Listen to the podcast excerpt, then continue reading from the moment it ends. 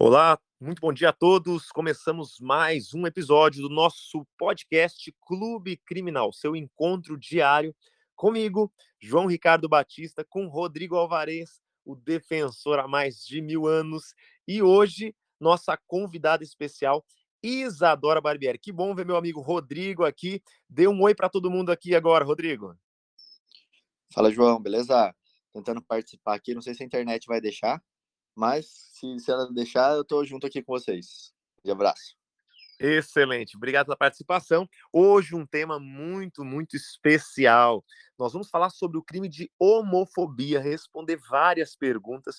E para abordar essa temática, nós trouxemos nada mais nada menos que a maior especialista que eu conheço nesse tema. E a gente vai falar sobre questões jurídicas e sociais, inclusive as questões relacionadas à criação do crime de homofobia, né? Ou, ou melhor, o seu reconhecimento. Para isso, nós temos a convidada aqui hoje, Isadora Barbieri. Muito obrigado pela sua presença em mais esse episódio do nosso, do nosso podcast diário, Clube Criminal. Eu que agradeço o convite, João. Estou muito feliz de estar aqui no Clube Criminal, que eu acompanho. É excelente os conteúdos que vocês passam aqui, você, doutor Rodrigo Alvarez. Com certeza será muito legal falar desse assunto, para que a gente possa entender né, um pouquinho mais dos detalhes dessa decisão do STF e como ela está impactando na prática criminal hoje. Perfeito. Não basta a gente saber da existência, não basta a gente assumir uma causa quando o cliente nos chega. É importante a gente estar preparado para assumir essa causa. E eu quero, desde já, Isadora, antes da gente entrar nesse tema, eu quero que você se apresenta, que você fale um pouquinho do seu trabalho nas redes sociais, eu quero que você fale um pouquinho da sua atuação quando o assunto é esse tipo penal. Meu nome é Isadora Barbieri, eu sou advogada criminalista. Meu foco hoje, principalmente em crimes digitais, e eu atuo também com essa parte das pessoas LGBT+, né? Eu tenho um projeto que chama Harmonia Jurídica, que está lá no Instagram também com a Brenda, que é minha namorada e minha sócia no escritório, em que a gente faz assessoria jurídica exclusiva para a comunidade LGBT. Hoje, a gente tem a comunidade LGBT ainda muito estigmatizada e marginalizada no judiciário, né? até por conta de um, um preconceito institucionalizado estrutural, né? que os dados aí demonstram uma, uma, certa resistência de se adaptar aos termos, de tratar esse público com, com respeito, porque é aquilo, né? Eu também acredito muito que somos iguais, mas ainda não somos tratados como iguais. Então, a gente precisa né, se aproximar das pessoas e quebrar um, um pouco desse paradigma né, que a gente tem uh, no Brasil e, e, no mundo ainda com um preconceito com pessoas que, que destoam aí de um padrão. Então, é esse hoje o meu trabalho, advocacia criminal, focada em crimes digitais e também com a comunidade LGBT. Perfeito. É uma pergunta que eu quero fazer para você agora, antes da gente entrar na temática do tipo penal em específico. Você tem percebido uh, alguma melhora no aparato do judiciário, das delegacias e até mesmo na consciência dos advogados criminalistas quando estão frente a esse tipo penal? Você tem visto assim que a sociedade como um todo, inclusive a sociedade jurídica, está cada vez mais preparada ou não? É, é preciso muito uh, trabalho para a gente, como esse podcast de hoje, para a gente conscientizar, inclusive os nossos colegas. João, eu acho que nós estamos caminhando, né? Eu sou bem otimista eu acredito que a gente está caminhando, nós estamos melhorando a cada dia com informações, com conversando com calma com as pessoas, porque eu acredito bastante no diálogo, que não adianta a gente chegar de uma forma agressiva, porque nós fomos ensinados de uma forma, a gente cresceu aprendendo que, que, que não é que é errado não, não cumprir um padrão de comportamento em relação a gênero e sexualidade. Então, eu acho que nós estamos avançando sim. O podcast hoje aqui, esse episódio, para mim, é um, um, grande marco, porque é, nós temos aí muitos advogados ouvindo, e para que a gente possa conversar de uma maneira pacífica e entender mesmo né, as dores desse público e desmistificar alguns mitos né, de que é mimimi e de que é desnecessário falar sobre isso, porque hoje nós temos aí no Brasil o país que mais mata pessoas LGBTs no mundo. Né? Só esse ano aí de 2020 para 2021 nós tivemos 237 mortes violentas de pessoas LGBTs, em que 224 foram homicídios e 13 suicídios. Então a gente tem um panorama aí de uma de uma grande violência que precisa ser alterado. E momentos como esse aqui de diálogo, sim, são, são grandes avanços para que a gente possa mudar esse paradigma. Eu acho que a comunidade jurídica como um todo, eu, como um todo, eu acredito que tem percebido a importância de estudar mais esse tema, em que pese ainda não seja um tema muito popular, né? Mas é, eu tenho visto sim algumas pessoas agora mudando até um pouco o posicionamento de não, não, vamos entender, vamos conhecer para que a gente tenha aí uma mudança real é, no tratamento com as pessoas e, e realmente um tratamento igualitário. Perfeito, excelente. É, eu fiz essa pergunta e você já me trouxe um dado bem relevante. Eu que mexo, mexo com o Tribunal do Júri, majoritariamente, você vê quantos homicídios nesse sentido, e eu não tenho visto né, esses júris acontecerem ou ao menos serem divulgados. Para além disso, por que, que eu fiz essa pergunta se a classe jurídica tem se mobilizado ou até mesmo se conscientizado nesse sentido? Por quê? É, nós bem sabemos que que há exatos dois anos atrás, eu quero que você conte sobre isso, houve uma ação direta de inconstitucionalidade por omissão, onde o STF reconheceu, a, a, a reconheceu o crime de homofobia. Explica para a gente, de uma maneira historiográfica, aí, você é a pessoa mais indicada para falar com a gente sobre isso. Como se deu esse reconhecimento? Como foi é, o porquê do ingresso dessa ação é, de inconstitucionalidade por omissão? ação direta de inconstitucionalidade por, inconstitucionalidade por omissão. Explica para a gente como se deu esse reconhecimento do crime de homofobia.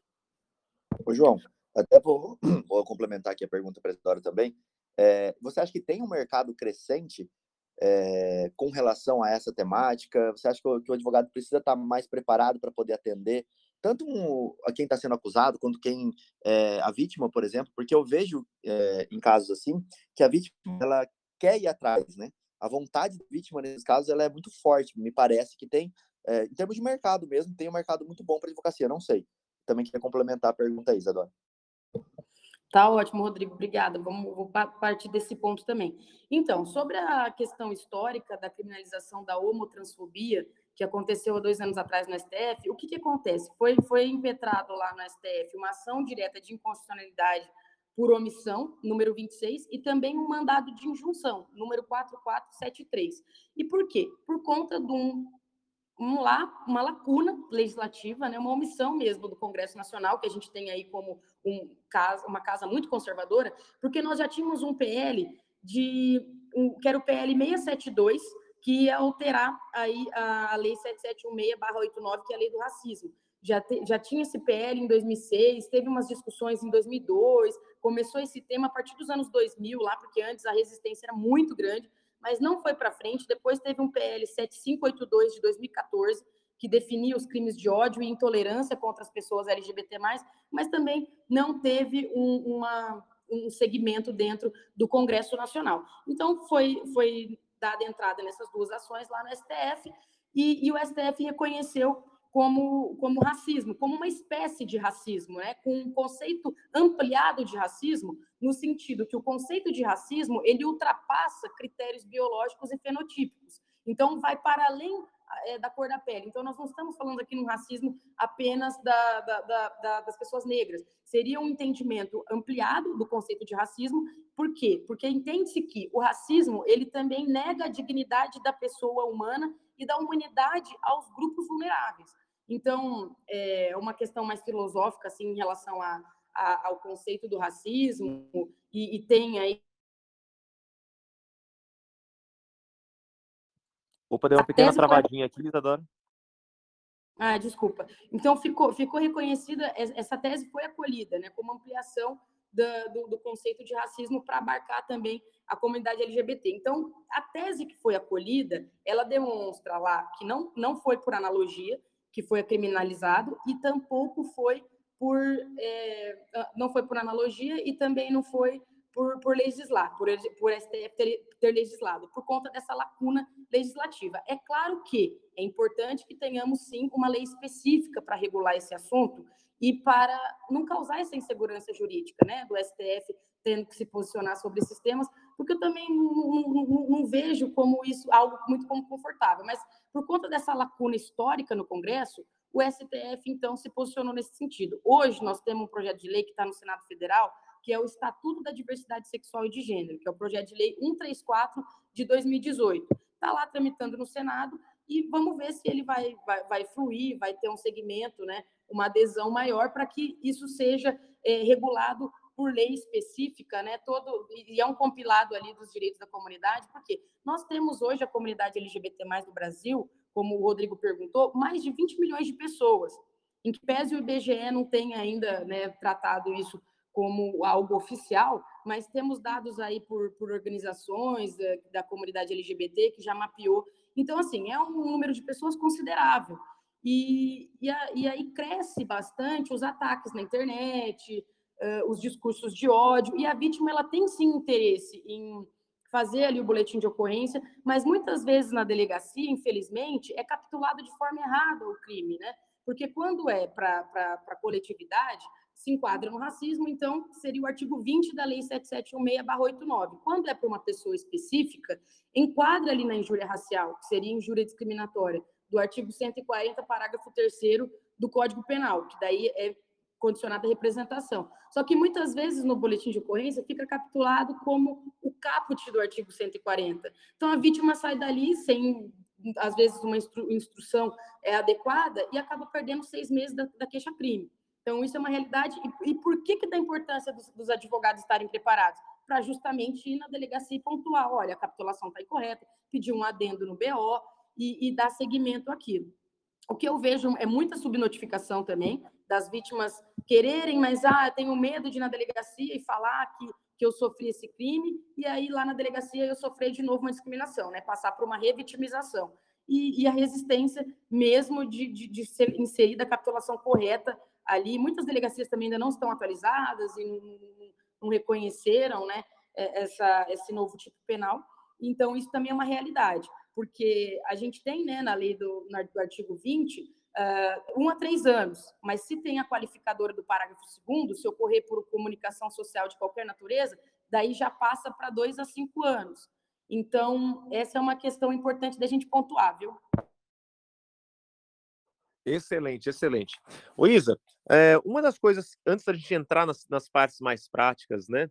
É, eu sei que essa, esse reconhecimento da inconstitucionalidade, da inconstitucionalidade por omissão, ela tratou de alguns pontos específicos. Né? Ela tratou sobre a liberdade religiosa, porque ali a gente tem uma, uma discussão de direitos, né? Poxa, a pessoa tem a liberdade, a liberdade religiosa, mas também tem o direito né, de ter uma harmonia com relação à sua sexualidade, ela não pode ter a sua dignidade negada. Eh, a humanização das pessoas LGBTQIA, deve ser reconhecida de forma ampla. Então, a primeira coisa que eu gostaria que você falasse era sobre isso. Esse impasse de alguns grupos religiosos se sentirem, de certa forma, com direitos mitigados ao não poderem, né, ou, ou até mesmo a ser reconhecido o crime de homofobia a partir do momento que eles pregam seus conceitos. João, essa é uma das partes mais polêmicas mesmo da decisão, porque a gente teve uma atuação grande lá da bancada evangélica junto ao STF, teve toda uma movimentação ali nos bastidores. E o que, que acontece na decisão? A decisão não nega o direito à religião, né, da, daquela coisa da, da catequização, da, das religiões colocarem como elas interpretam né, o, o, texto bíblico e poder colocar, tecer ali suas críticas ou não. O que é proibido e que consta nessa decisão é o discurso de ódio.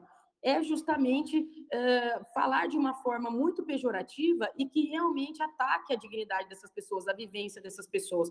Um outro ponto que é importante da gente ter clareza é que ainda é utilizado muito o, o termo opção sexual, de uma forma equivocada, porque não é opção. A pessoa não opta por ser hétero ou por, ou por, ser homossexual. A pessoa simplesmente se descobre. Até porque, se fosse possível escolher, eu te falo até que eu não escolheria, porque eu não escolheria viver no país que mais mata e que eu tenho medo, às vezes, de sair de mão dada com a minha namorada na rua. Então, não é uma opção. Ninguém opta. A pessoa é, a pessoa nasce assim. Então, isso é também uma resistência a, da, social que a gente vive de entender o diferente, de entender a diversidade. Né? E, e aí permeiam muitos julgamentos, e o julgamento fundamentalista religioso, porque muitas pessoas religiosas são é, acolhedoras né, em relação às pessoas LGBTs, mas alguma uma parte né, de fundamentalistas religiosos eles se incomodaram, claro, por, por entender que a liberdade de expressão deles estaria sendo mitigada, e o que não ocorre, porque é garantido o direito à religião e poder tratar desse tema, e poder explanar e emitir ali algum posicionamento. O que ficou proibido é o discurso de ódio. Perfeito, perfeito. Outra pergunta que eu quero te falar é o seguinte: é, eu sei que essa que essa, essa decisão ela deixou um prazo, ela, ela, estipulou, na verdade, a criação de uma lei específica, né? Você tem notícias de prazo, como isso vai acontecer, que tipo de abordagem vai ter nessa lei, se ela é diferente do que a gente já tem hoje, é, pelo reconhecimento dessa homofobia no STF? Olha, o STF deixou determinado, né, pedindo um prazo é, para que houvesse uma, uma, lei específica, comunicando ao, ao Congresso, e o, o, o, que, é que acontece é que hoje temos um, um, um projeto de lei tramitando também, é, nesse sentido, exclusivo de, de, dessa parte da criminalização, mas esse prazo até agora não, não, não, se falou, não se falou em 180 dias, depois não, não ficou isso bem firmado, e, e, até então, até o momento, no Congresso não avançou nem o Estatuto da Diversidade Sexual e de Gênero, e nem esse projeto de lei que foi proposto pelo senador Alessandro, se eu não me engano, Alessandro Vieira, que é da, o, da, do, de Sergipe.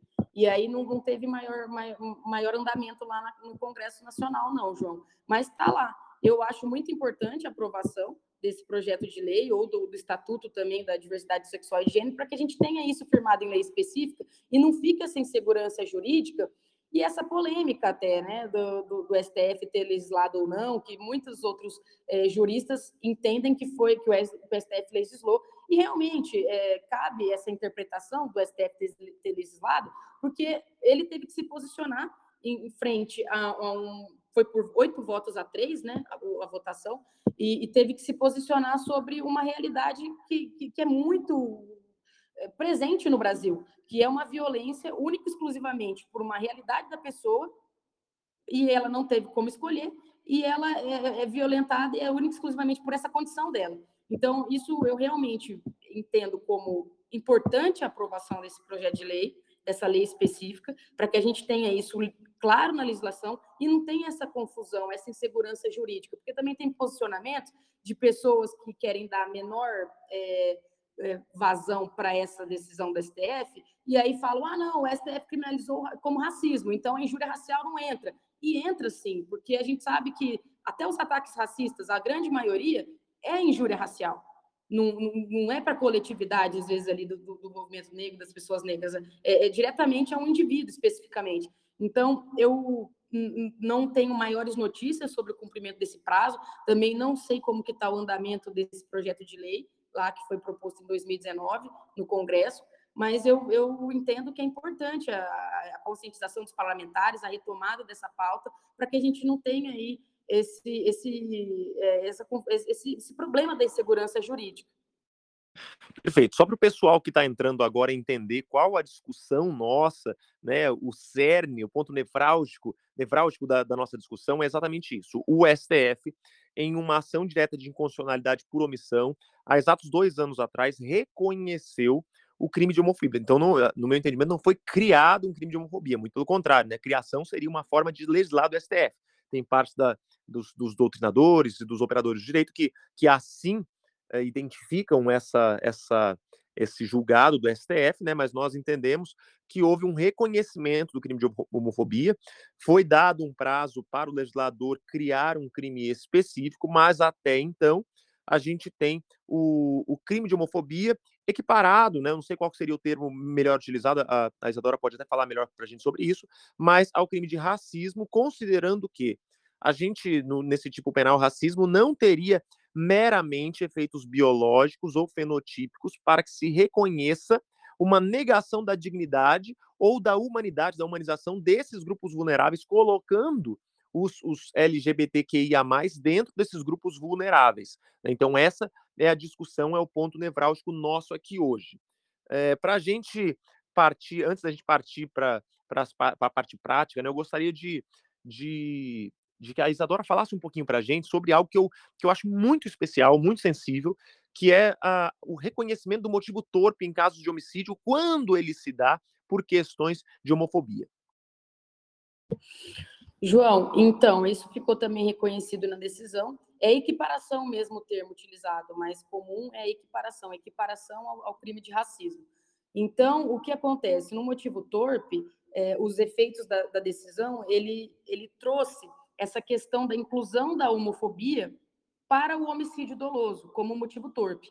Então, é um aspecto que contém na decisão, e esse foi um ganho na minha visão, porque equiparação da homofobia e da transfobia a motivo torpe para qualificadora de homicídio, quando a gente equipara uh, essa conduta uh, para motivo torpe, se garante que as pessoas homofóbicas elas terão um desestímulo dentro de, desse poder simbólico que o direito penal exerce.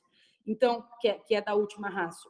Então, assim, é, a solução, que é transitória, né, até que seja criada uma legislação específica sobre essa temática, está previsto que há enquadrado como motivo torpe se a morte foi, é, se o assassinato foi por conta da, da, da, orientação sexual da vítima ou da identidade de gênero. Então, é, quando da criação de uma legislação própria, vai ser possível prever que não apenas o homicídio sem óbice, né, para que sejam estipuladas outras punições e outros crimes, é, de, de, dentro de, dessa visão aí do, do, do requinte mesmo de, de crueldade, quando as pessoas LGBT+, elas, elas sofrem né, uma violência. A gente tem aí, faz duas semanas que um jovem de 22 anos lá em Florianópolis foi estuprado coletivamente e, e, e agredido e teve tatuado à força com canivete no, no, seu rosto dizeres homofóbicos. Então a gente sabe que é um, um, ódio assim que permeia muitas vezes o inconsciente coletivo, que a homofobia nada mais é do que o medo de ser homossexual. Então isso também está muito dentro de de um machismo, né, estrutural, de que às vezes é tão odiado isso que a gente precisa combater com, com, as próprias mãos, com, com uma violência, para também corrigir aquela pessoa, por ela estar tá simplesmente vivendo a vida dela, sendo o que ela é. Né? Então, isso é uma questão ali que, que, que existe, né? Que, que, existe essa qualificadora por motivo torpe,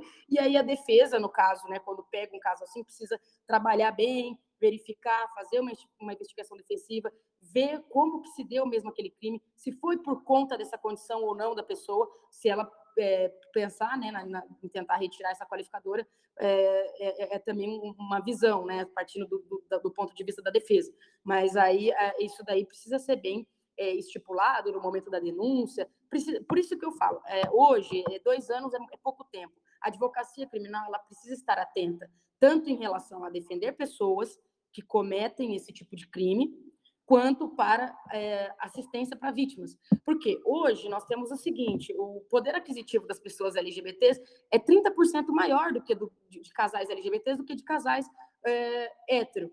Por quê? Porque. É, Ô, Isa, uma... deixa eu te interromper aqui, eu quero só. Para que essa informação. Desculpa. Para que essa informação não passe batido. Olha só quantos advogados negligenciando um momento de captação de clientes, de prospecção de atuação em clientes que têm uma condição favorável financeiramente.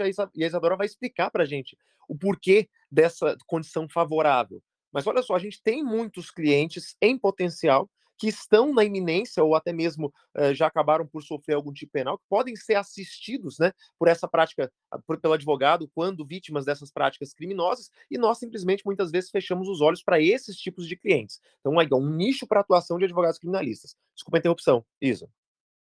Não, imagina, João, é importante pontuar, porque, na verdade, o que, que acontece com as vítimas? As vítimas, muitas vezes, elas querem uma assessoria jurídica, têm condições de pagar, porque também tem outra crença que permeia de pensar que as pessoas LGBTs não têm condição, e ah, não vai dar em nada, vou ter que fazer pro bono. Não é bem assim. A comunidade LGBT ela movimenta mais de 150 bilhões por ano, só no Brasil. Tá? Então, é uma renda que, que, que, que passa a ser duas vezes maior do que os casais heterossexuais, os casais homoafetivos. Então, isso é um nicho de clientes que eu atuo, que eu posso dizer na minha prática, só que muitos colegas, infelizmente, às vezes não, não têm a informação da importância de entender a diversidade e, e que nós estamos estudando sobre pessoas, né? Eu acho que até na produção de conteúdo, a gente produz para pessoas. Entender sobre pessoas é um ganho competitivo no mercado. A pessoa ela não contrata um advogado, ela chega lá, o advogado fala alguma coisa que deixa ela de novo ofendida, comete alguma gafe, Entende? Então, isso é muito Isadora, importante. me explica por que, que eles têm uma condição 30% mais favorável financeiramente. Porque as, as, prioridades são diferentes, João. Por exemplo, muitos casais homoafetivos não têm plano de ter filhos, então não tem esses gastos, não tem também essa diferença que existe né, na nossa realidade nos casais homo, homo é, hetero, heterossexuais, que é a diferença ali do papel da mulher, o papel do homem. Aí muitas vezes, não estou não tô criticando, e eu acho que é até louvável, quando a mulher opta, ah, vou ficar cuidando dos filhos, vou ficar em casa cuidando dos filhos, e aí o homem é o provedor, tem a renda do homem que provê a casa. No casal homoafetivo não é assim. Os dois trabalham fora de casa, os dois ganham bem, os dois têm renda é, independente. Então, não tem essa divisão de papéis. Então, isso também é um dos motivos para a renda ser maior. Né? Então, essas questões sociais aí que a gente tem que ter atenção também. Excelente. Voltando um pouquinho no tema agora, que a gente estava falando sobre motivo torpe, eu não quis interromper a Isa, acabei interrompendo, mas a, a, o papo fluiu de uma maneira que a gente não podia, poderia deixar de, de abordar o que foi abordado. Agora, voltando um pouquinho, quando a gente fala de, de motivo torpe, de tribunal do júri, aí é a minha praia, e eu quero só dar os meus 20 centavos de contribuição aqui nesse momento. Pessoal, nós temos que entender que a gente pode atuar no tribunal do júri como assistente de acusação ou como defesa. E aí eu vou tecer os meus, as minhas opiniões pessoais, jurídicas, é claro, e não me entendam mal, eu não estou partidarizando nem para um lado nem para o outro. Eu quero só te posicionar juridicamente, seja quando você for defender ou quando você for acusar, porque é possível, é plenamente possível você atuar como assistente de acusação para acusar também, né? Quando no tribunal do júri, em circunstâncias onde é, reconhecendo-se esse julgamento do STF, que, os homicídios é, praticados é, por motivação fundamentada em questões de gênero ou por homofobia, a gente, vai, a gente vai poder atuar da seguinte forma, reconhecendo-se ou não o motivo torpe. O que eu entendo? Isso é similar ao feminicídio. Qual que é a minha crítica com relação ao feminicídio? Convenhamos, o feminicídio foi criado em 2015 ou 2017, ao melhor juízo, estou confundindo aqui, mas quando criado o feminicídio, o feminicídio já não é um motivo torpe? Convenhamos, o que é um motivo torpe? O motivo torpe é aquele, aquele moti aquela motivação do homicídio que ela é ignóbil, ela é nojenta, ela é desprezível, ela te causa asco, ojeriza. Isso é um motivo torpe. Agora, matar uma mulher por questão de gênero, matar uma mulher porque ela é mulher, Matar uma mulher em violência doméstica, em subjugação, em simplesmente é, querer ofender sua integridade física até levá-la à morte, isso já é desprezível, já é ignóbil, já é ogerizante. Então a gente vê que muitas vezes a mídia acaba é, fomentando o Estado a criar novos tipos incriminadores ou novas vertentes jurídicas que incriminam para pacificar os anseios da sociedade e criar tipos penais meramente, né, é, é uma espetacularização da, do, do direito penal.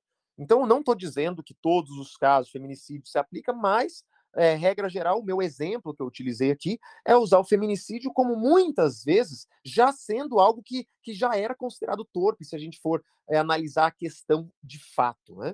Agora, você na defesa de clientes que, que estão sendo acusados desse tipo penal, é, você pode, claro, também argumentar nesse sentido. Poxa, matar alguém por questão de gênero, pela sua condição sexual, pela sua, pela sua, sua prática sexual, pela sua vivência particular, já é algo nojento e desprezível. E você vê que a, a própria, a própria decisão do STF ela não afastou né, o, essa, esse reconhecimento. Muito pelo contrário, ela, ela mais que afirmou esse meu entendimento, que seria, poxa, matar alguém por essa condição, por esse motivo, já é algo torpe, é algo desprezível. Então, eu não sei se quando da criação do tipo penal vai se criar uma qualificadora específica da homofobia. Se criar, claro, se você estiver atuando na assistência de acusação e você entender que naquele caso prático você se convenceu há uma qualificadora, ótimo né? É, busque o seu reconhecimento. Caso contrário, na defesa, se você reconheceu e se, e se convenceu que naquele caso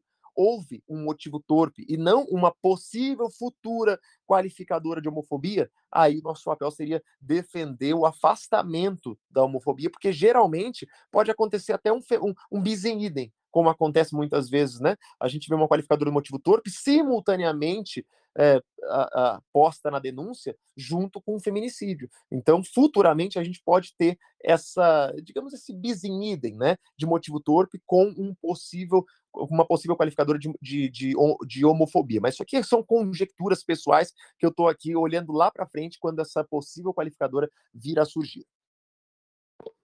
Perfeito, João, eu concordo plenamente, tá? É importante essas pontuações que a gente tem que prestar bastante atenção, né? Eu também trabalho muito na defesa e, e a gente sabe que nós estamos trabalhando aí com uma máquina de moer gente. Então, realmente tem que ter atenção para não ocorrer aí é, uma dupla punição, né? Ofensa aí o princípio do, do não bis in idem.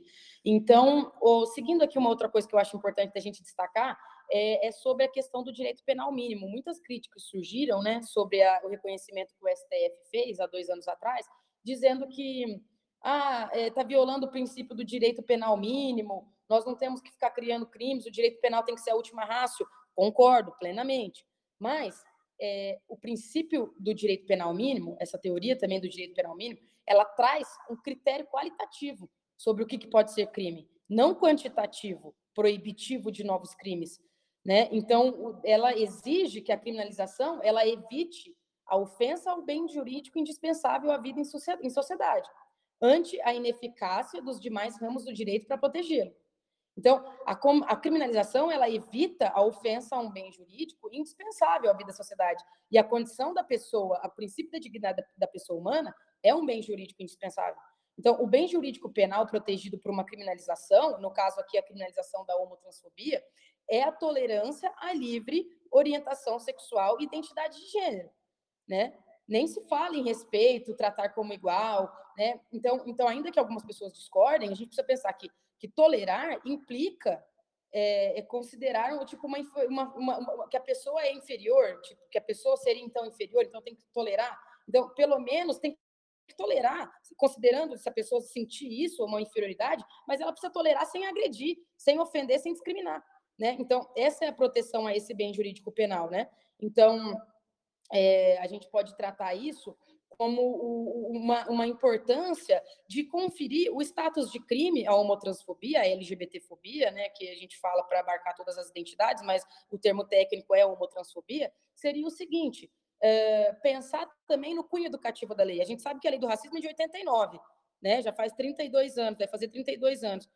Diminuiu o racismo? A gente sabe que criar leis não atinge o cerne do, do problema.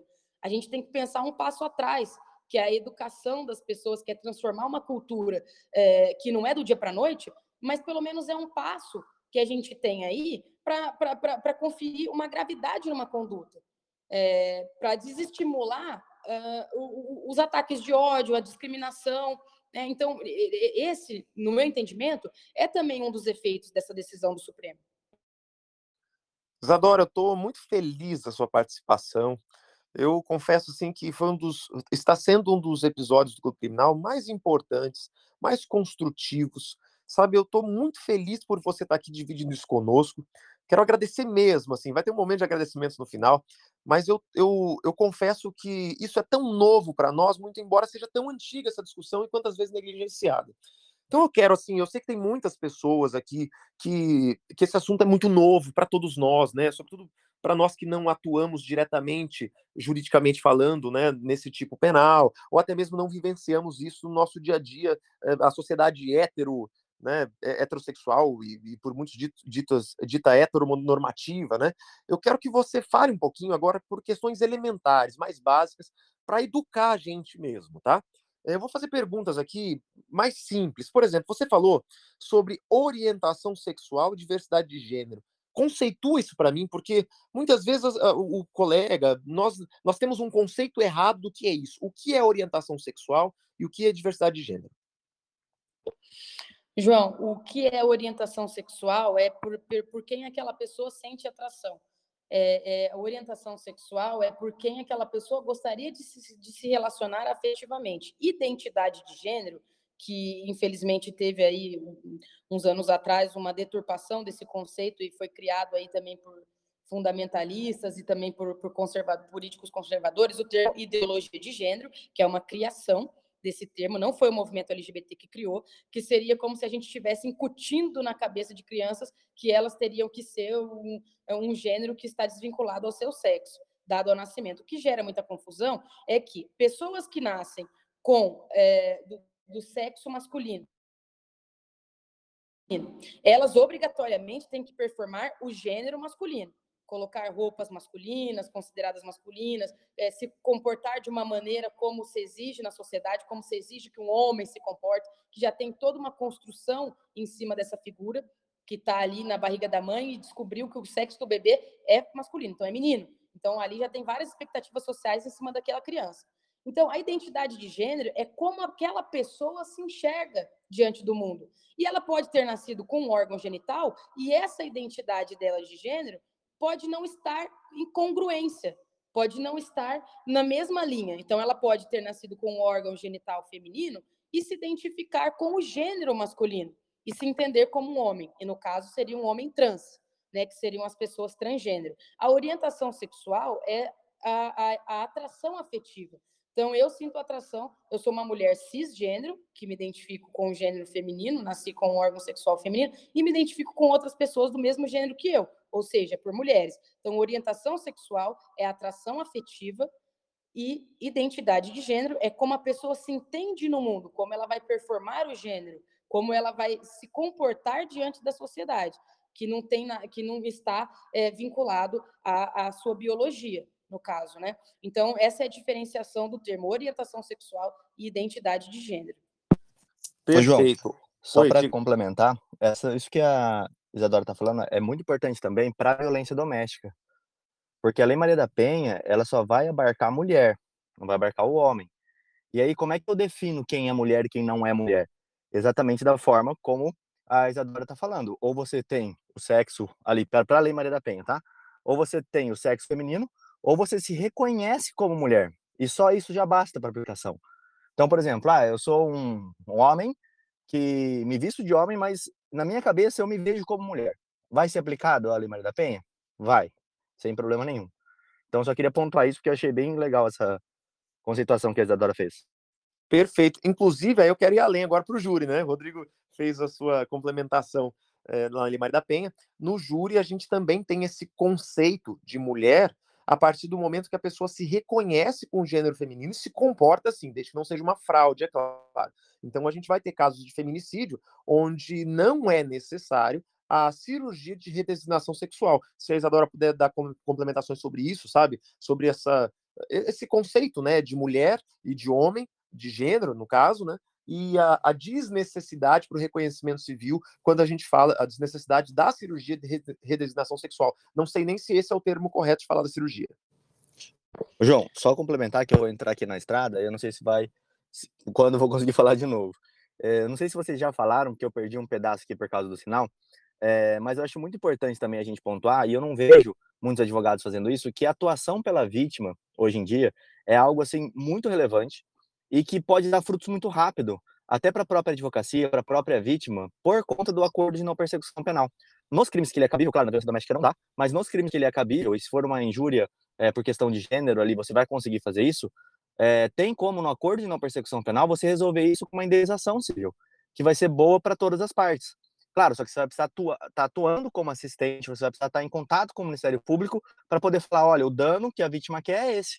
Esse dano sendo reparado, para a vítima, tudo bem o processo não prosseguir. Então, só esse alerta que às vezes as pessoas não estão enxergando ainda, até essa possibilidade de uma coisa de não persecução penal ali, nos que cabem, claro, é, como algo que seria bom para o advogado atuar pela vítima, que é muito pouco explorado hoje em dia. Perfeito, perfeito, excelente. Legal que o Rodrigo também trouxe a parte da Lei Maria da Penha, né? Porque a Lei Maria da Penha ela fala em gênero feminino. Então, aí a Lei Maria da Penha é ampla e, e, e, nítida que ela protege também as mulheres trans. Então, isso é bem importante da gente considerar, e como o João falou, né, se não for é, fraude, porque às vezes também o que, que acontece? O, o, a, o grupo LGBT já sofre tanto preconceito, aí às vezes alguém ainda tem pessoas que usam é, isso como fraude. O que todo movimento é composto por seres humanos, e seres humanos são falhos, assim como o feminismo, diversos outros é, movimentos sociais. Nenhum movimento social é perfeito, a gente tem que ter sempre importante é considerar que, que a Lei Maria da Penha ela abarca também mulheres trans. E essa questão que o, que o Rodrigo trouxe é legal porque eu já vi casos, João, de, de cliente meu, ele não queria dinheiro do agressor, ele queria uma desculpa pública, que a pessoa fosse no Instagram dela e fizesse uma desculpa publicamente. e aquele acordo ficou firmado, ficou tudo resolvido, né? não teve maiores problemas, não teve nenhum processo criminal tramitando, e por isso que a, que a advocacia precisa estar atenta, porque é muito bom senso também. Porque são, são questões que dizem respeito é, à honra da pessoa, à, à, dignidade da pessoa. Então, se ela for exposta, às vezes ela não quer dinheiro, ela quer uma, uma, uma, desculpa, uma desculpa, pública, né? Um, um, um, restabelecimento ali da honra dela, da dignidade dela, de uma forma pública. Uma outra coisa que eu queria pontuar bem rapidinho, que eu trouxe um dado aqui, que a gente tem em todo o Brasil, oito de cada dez municípios não tem nenhuma estrutura de apoio à mulher vítima de violência doméstica. No total, estão nessa situação 4.406 localidades, onde vivem cerca de 30 milhões de mulheres. Então, né, segundo é, dados do, do, da pesquisa de informações básicas municipais realizada pelo IBGE. Então, o que, que a gente pode dizer quando a gente vai falar do preparo para acolher pessoas LGBT com lisura? Não tem como a gente pensar nisso, né? Em dois anos só de uma da criminalização da, da homotransfobia. Então, estamos um pouco avançando, ao mesmo tempo que a gente ainda está distante de, de, um, de, uma situação um pouco mais equilibrada, né? Só para deixar ilustrado também isso aí para o pessoal. Agora, o que mais, João, que você tinha falado, né? Desculpa, perdi. Sobre a, a desnecessidade da redesignação sexual.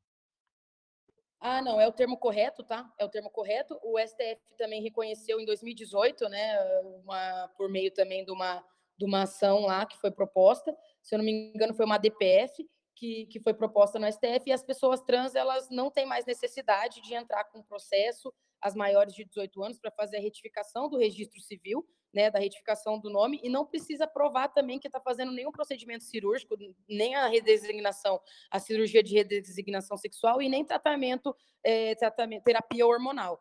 Né, não precisa comprovar nada. A pessoa se autodeclarar como uma pessoa trans, ela já tem que ter ali o, o, o, registro dela retificado e também ser respeitada no gênero que ela se identifica. É o caso também do uso de banheiro, que gera muita polêmica, e nós já temos lá o tema 778 no STF, em que também ainda não foi é, concluído, mas já tem a maioria lá formada, de que as pessoas trans elas podem ir no banheiro do qual elas se identificam. Isso gera muita polêmica, já teve muitas mulheres trans em shopping, center, até casos que vão para a mídia, que foram maltratadas, que foram é, apanharam lá de segurança de shopping por estarem usando o banheiro feminino, mas é um direito também das pessoas trans nesse sentido. E aí, como você disse, hoje é, é, é dispensável a comprovação de qualquer procedimento cirúrgico ou de terapia hormonal. A pessoa é autodeclaração mesmo que vale.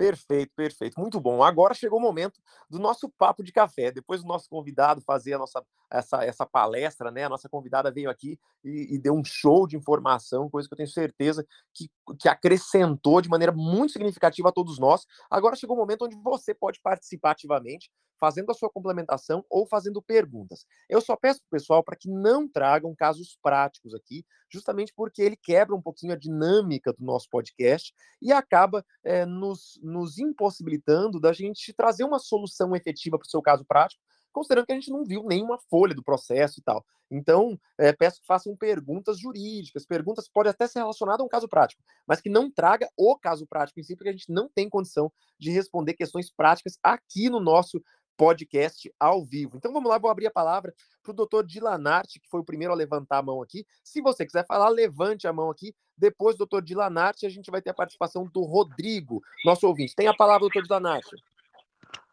Boa tarde, meu nome é Dylan Arte.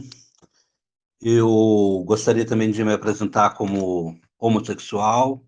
Eu acho isso importante para a nossa comunidade, advogados, advogadas, com a representação também da classe LGBT, LGBT+. E a minha pergunta, eu queria fazer só uma contextualizaçãozinha para poder fazer a pergunta. É, nós temos... Ah, no Brasil muitos crimes de racismo, racismo mesmo, quando a pessoa é impedida de fazer algo devido à sua raça.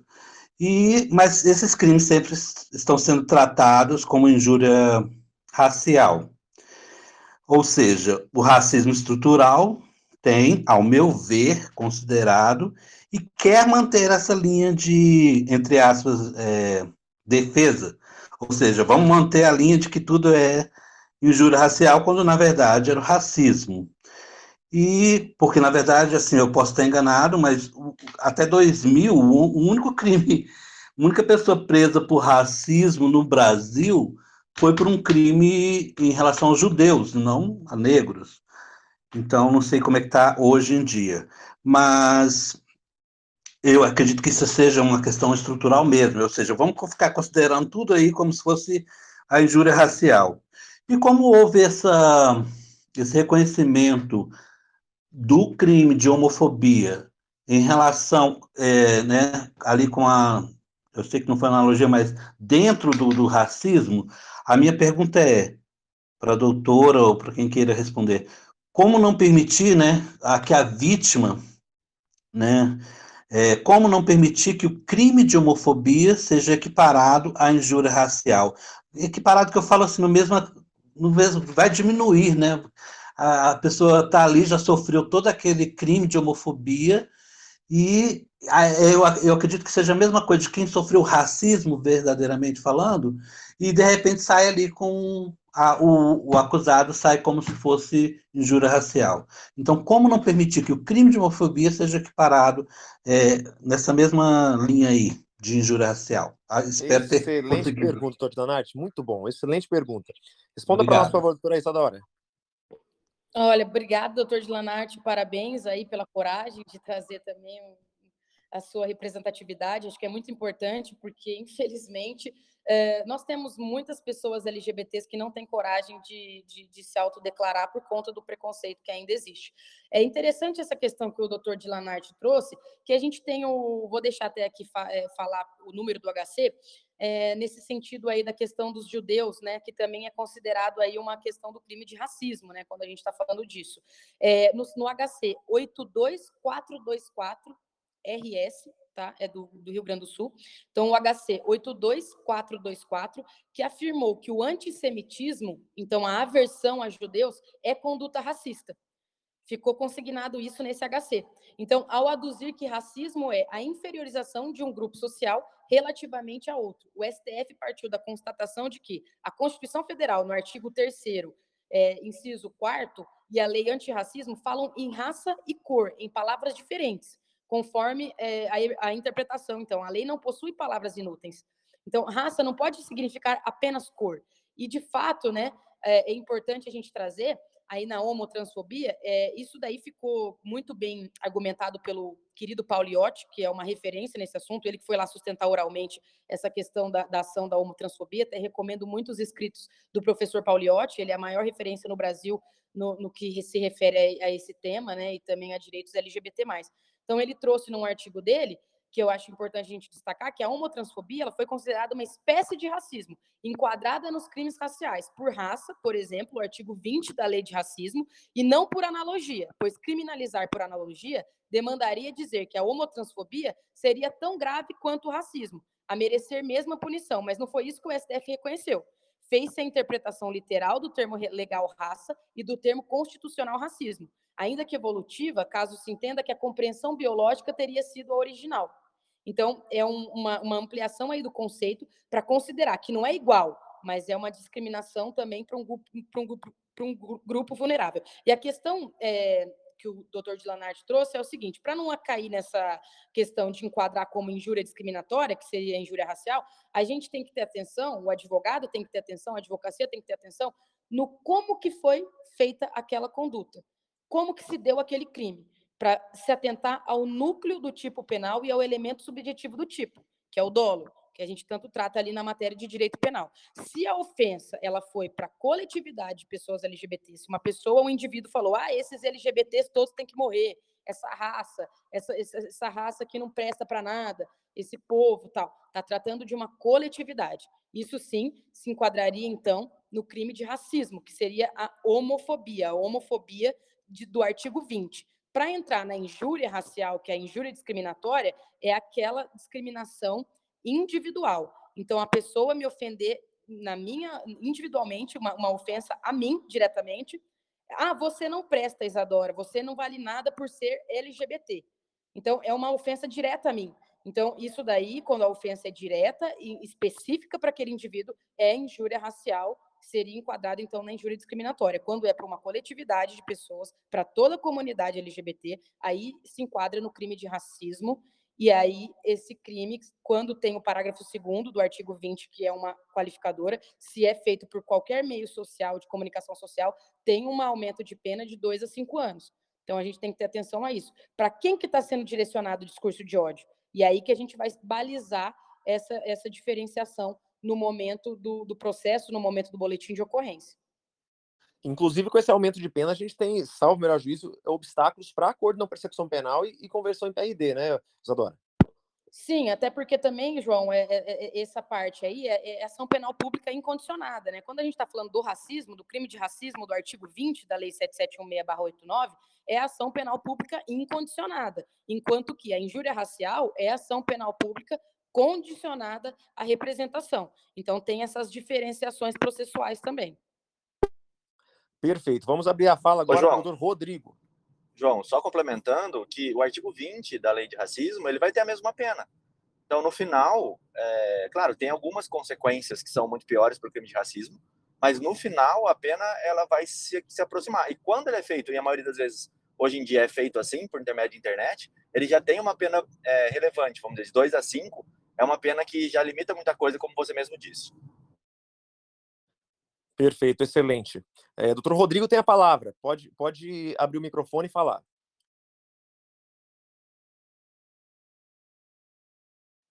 Enquanto isso, a doutora Rosane, doutor Rodrigo, nós não estamos te ouvindo. Sai da sala e entre novamente, que às vezes é um problema no seu microfone. Doutora Rosane tem a palavra. É, boa tarde a todos, mais uma vez estamos aqui. Obrigado, doutora é, Isabel, Isadora, né? Muito obrigado a minha pergunta, doutor, eu acho até que já respondeu lá no início.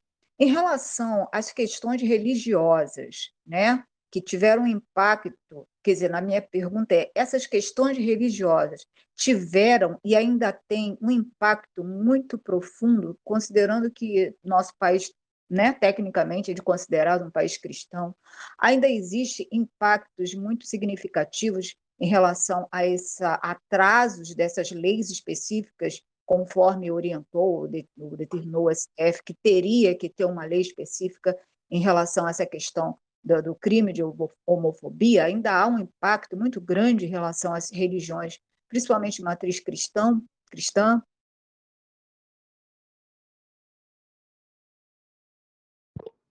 Posso responder aqui, João? Posso falar? Pode responder, a palavra contigo, Isa. É, doutora Rosane, obrigada pela pergunta.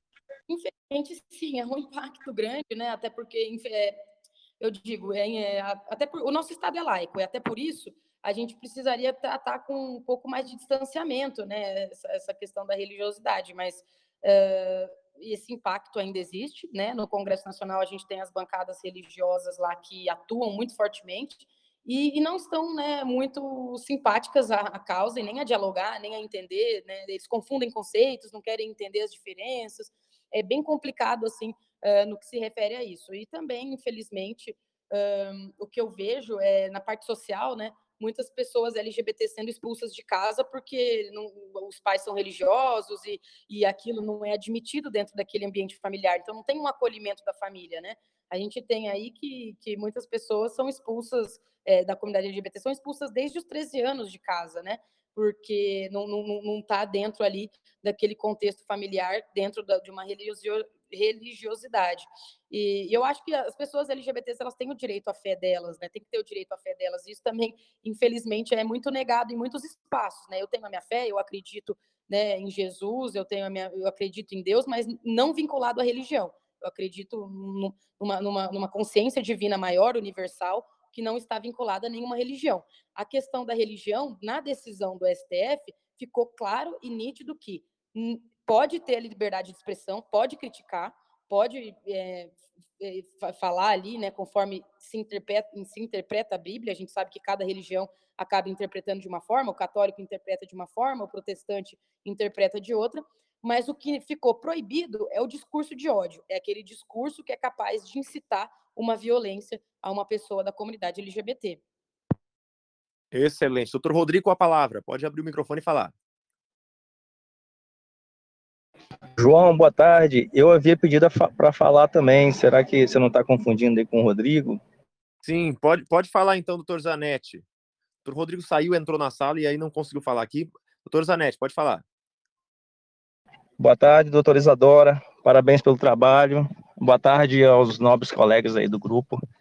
Doutora, é, em 2018, né, eu formei em 2018 e a minha monografia falou a respeito da aplicabilidade da Lei Maria da Penha nas relações homoafetivas, né? Só que o meu, a minha monografia foi direcionada mais para o público, né, masculino, né?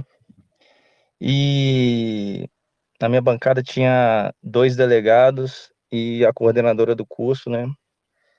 E os delegados concordaram com a aplicabilidade, porém a coordenadora do curso, ela que inclusive foi ela que substituiu meu orientador, ela destruiu com o meu trabalho, né? E, e o meu trabalho, ele, ele meio que era direcionado para dar proteção ao homossexual do sexo masculino nas agressões que acontecem exatamente dentro da casa com relação a, não somente masculino, mas também feminino, com relação a, a pai, mãe, tio, família, né, que quando agridem o, o, homossexual, né, assim que, ele, que eles descobrem que ele é homossexual, com, com palavras, né, de que humilham ele, aquela coisa toda. E eu queria discorrer a respeito da, de aplicar a Lei Maria da Penha a, ao público desse sexo, né, e, e eu queria saber de você o que você pensa a respeito disso. Talvez você já falou anteriormente quando o Rodrigo comentou a respeito desse assunto né? Mas eu gostaria que você é, falasse novamente a respeito disso. Doutor Zanetti, obrigada pela pergunta. Esse ponto é polêmico, tá? É, nós temos já decisões que consideram ali aplicabilidade quando a gente está falando de casal de dois homens, mas são decisões um pouco problemáticas. Uma, uma que eu li, eu, eu tenho umas críticas a fazer, porque o juiz entendeu ali que um dos homens faria o papel da mulher. E isso é um, um, uma, uma, um entendimento machista, né? De, de, que teria um papel da mulher, um papel do homem, então o outro fazia um papel da mulher por, por, por ter um, um, um, jeito mais afeminado ou não, e, e, isso daí eu acho problemático. A Lei Maria da Penha, ela é uma lei que ela protege é, o gênero feminino. Então, é, entre casais de duas mulheres, por exemplo, a, a o que, que, acontece? A mulher que, a, que, que, sofreu agressão, ela estaria protegida pela Lei Maria da Penha. Isso tem uma, uma pacificação maior, mas ainda assim eu vejo resistência também de, de aplicabilidade por estar se tratando da, de uma agressora mulher e não de, uma, de, um agressor homem, que é o que é mais comum na, na, Lei Maria da Penha. Mas também a gente tem essa questão das é, é, agressões em ambiente familiar, né? De, de neta para avó, de, de pai para filha. Isso é importante mesmo, como o senhor destacou.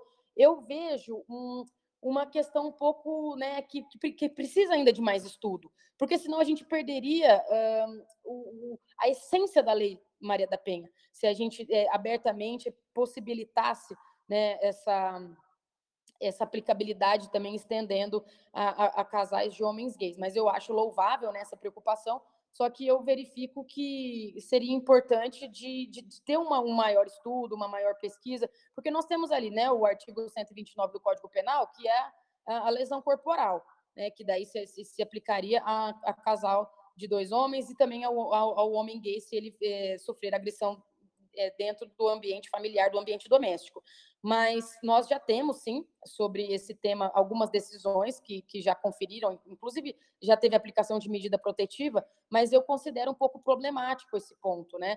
Uh, e ainda nada pacificado né, no nosso ordenamento jurídico. Acho que precisa de um cuidado maior em relação a isso, justamente por não, não cairmos num, num, num, numas definições que, que também são permeadas de entendimentos discriminatórios, né?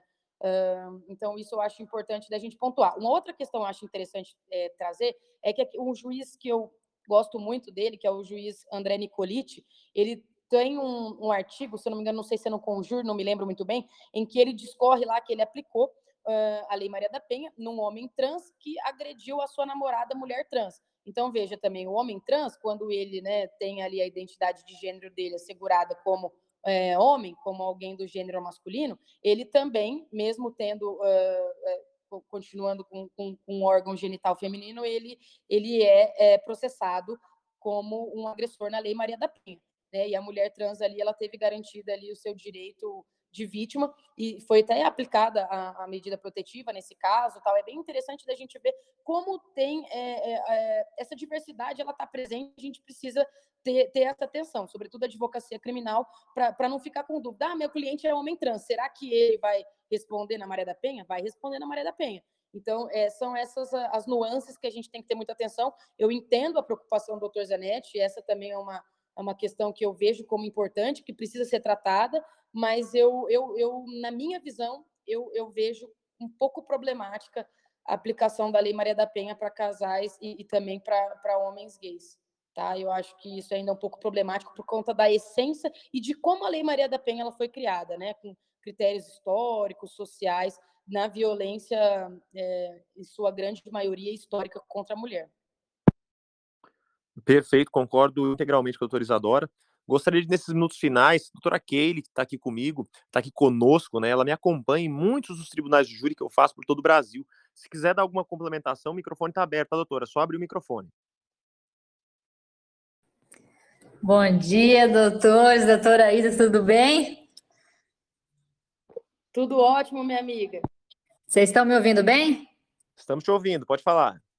Só parabenizar mesmo pelo belo trabalho aqui dessa, dessa sala de papo jurídico aqui, o Clube Criminal.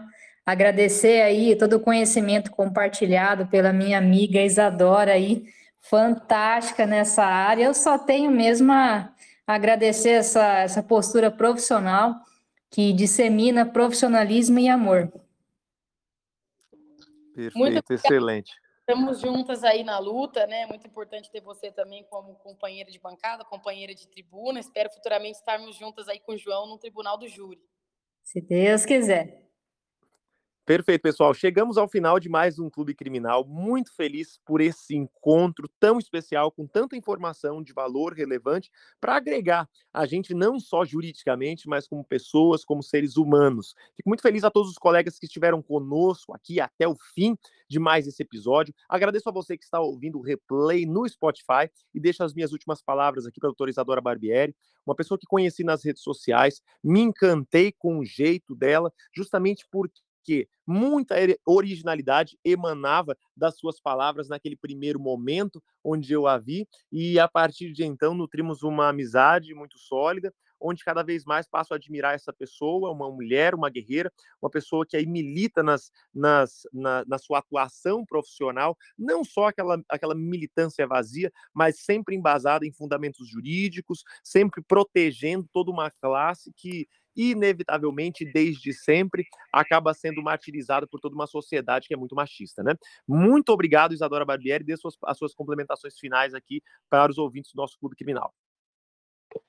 Bom, quero agradecer de novo, João, pela oportunidade. Eu acho que essa, esse episódio aqui é, é uma grande contribuição para um mundo livre de discriminação e preconceito. Né? Eu preciso dizer que nós precisamos analisar sempre a questão um passo ainda anterior. A criminalização da homotransfobia não se trata única e exclusivamente de proteger as pessoas LGBTs, é de também criar um, uma reflexão que a gente precisa pensar no exercício que todo cidadão, cidadã possui de ser quem verdadeiramente é e de não ter medo né, de, de, de, de, de, exercer a sua dignidade na sua plenitude.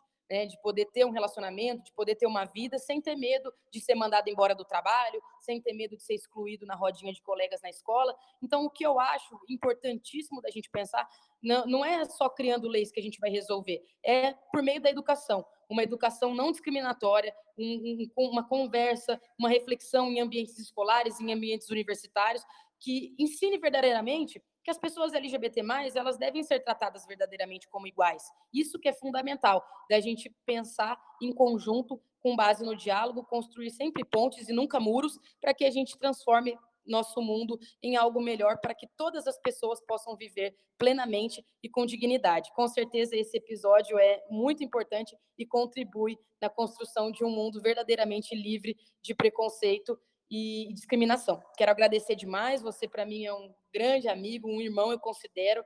Espero aí que tenhamos vida longa na nossa trajetória jurídica e na nossa amizade. Uma boa tarde a todos e todos os colegas que acompanharam. Sigo à disposição lá. O meu Instagram é @isadora com Z, Barbieri e estou à disposição para conversar, para tirar dúvidas. Estamos juntos, pessoal. Um grande abraço, uma boa semana a todos. Perfeito. E você que ficou até agora, tira aquele print, levanta a mãozinha aí, galera, para ver quem que tá até o final aí.